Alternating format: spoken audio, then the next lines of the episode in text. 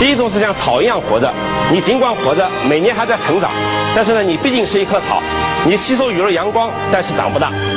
人们可以踩过你，但是人们不会因为你的痛苦而他产生痛苦。人们不会因为你被踩了而来怜悯你，因为人们本身就没有看到你。所以我们每一个人都应该像树一样的成长。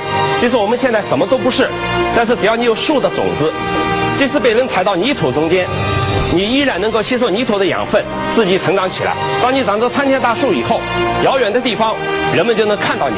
走近你，你能给人一片绿色。活着是美丽的风景，死了依然是栋梁之材。活着死了都有用，这就是我们每一个同学做人的标准和成长的标准。每一条河流都有自己不同的生命曲线，但是呢，每一条河流都有自己的梦想，那就是奔向大海。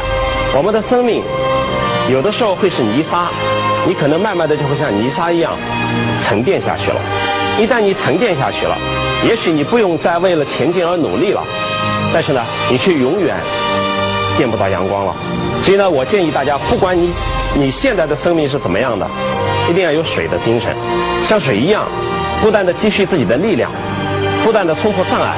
当当你发现时机不到的时候，把自己的厚度给积累起来，到有一天时机来临的时候，你就能够奔腾入海，成就自己的生。